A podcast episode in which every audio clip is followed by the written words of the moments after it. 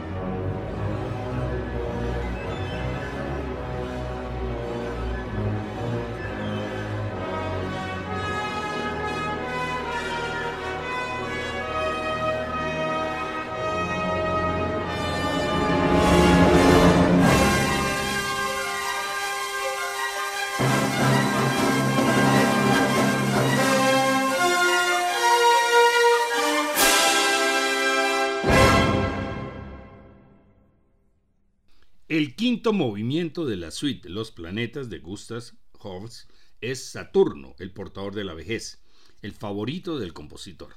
Lo describen como una procesión lenta que se eleva en un clímax aterrador antes de desvanecerse como si fuera en los confines del espacio exterior.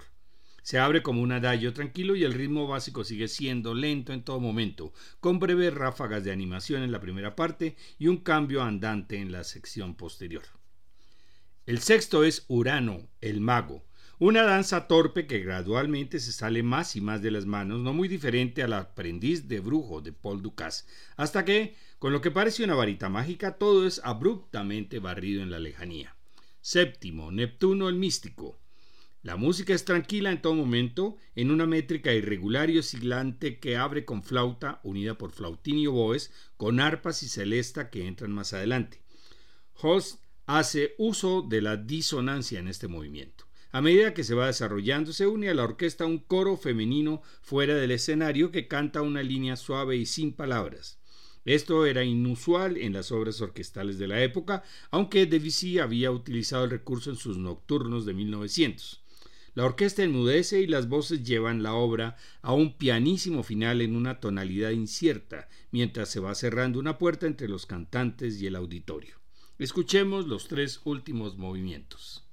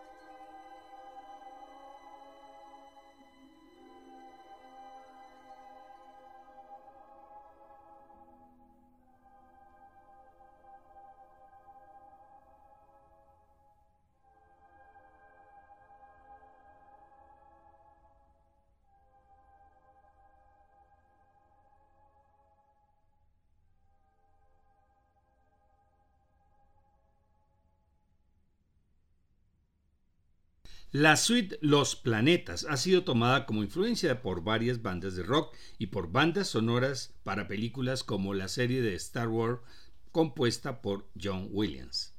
En la segunda parte del programa vamos a escuchar composiciones del británico Ralph Van Williams, nacido en Down Abbey en 1872. Entre sus obras figuran óperas, ballet, música de cámara, piezas vocales y composiciones orquestales que incluyen nueve sinfonías. Estuvo fuertemente influenciado por la música del periodo Tudor 1450-1660 y por la canción popular inglesa y su producción marcó una ruptura decisiva en la música británica con respecto al estilo alemán dominante del siglo XIX. Escucharemos algunas de sus obras conocidas, fuera de las sinfonías que ya se presentaron en los programas de historia de la sinfonía. Comenzamos con Fantasía sobre un tema de Thomas Tallis, para orquesta de cuerda de 1910. Continuamos con su concierto para oboe y cuerdas de 1944. Después, La Ascensión de la Alondra de 1914, una obra originalmente para violín y piano, orquestada en 1920. Otra de sus obras más conocidas, Fantasía de Green Leaves, a partir de la composición atribuida a Enrique VIII. Y terminamos con el prólogo de Hodie, este día, en latín, cantata de Navidad compuesta entre 1953 y 54, dedicada al nacimiento de Cristo. En los próximos programas presentaremos composiciones francesas, comenzando con Claude Debussy. La última semana de julio presentaremos la quinta charla por Zoom. Será la continuación de Cómo llegó la ópera a Colombia, titulada El desarrollo de la ópera en Colombia desde 1950. Esta vez será el martes 25 de julio de las 6 de la tarde a las 8 de la noche, con repetición el miércoles de la siguiente semana, 2 de agosto, también de 6 a 8 pm. Les esperamos. Todos estos programas están en la página descubriendolamusica.co para que puedan escucharlos cuando quieran. Gracias por su audiencia, buenas noches y felices sueños.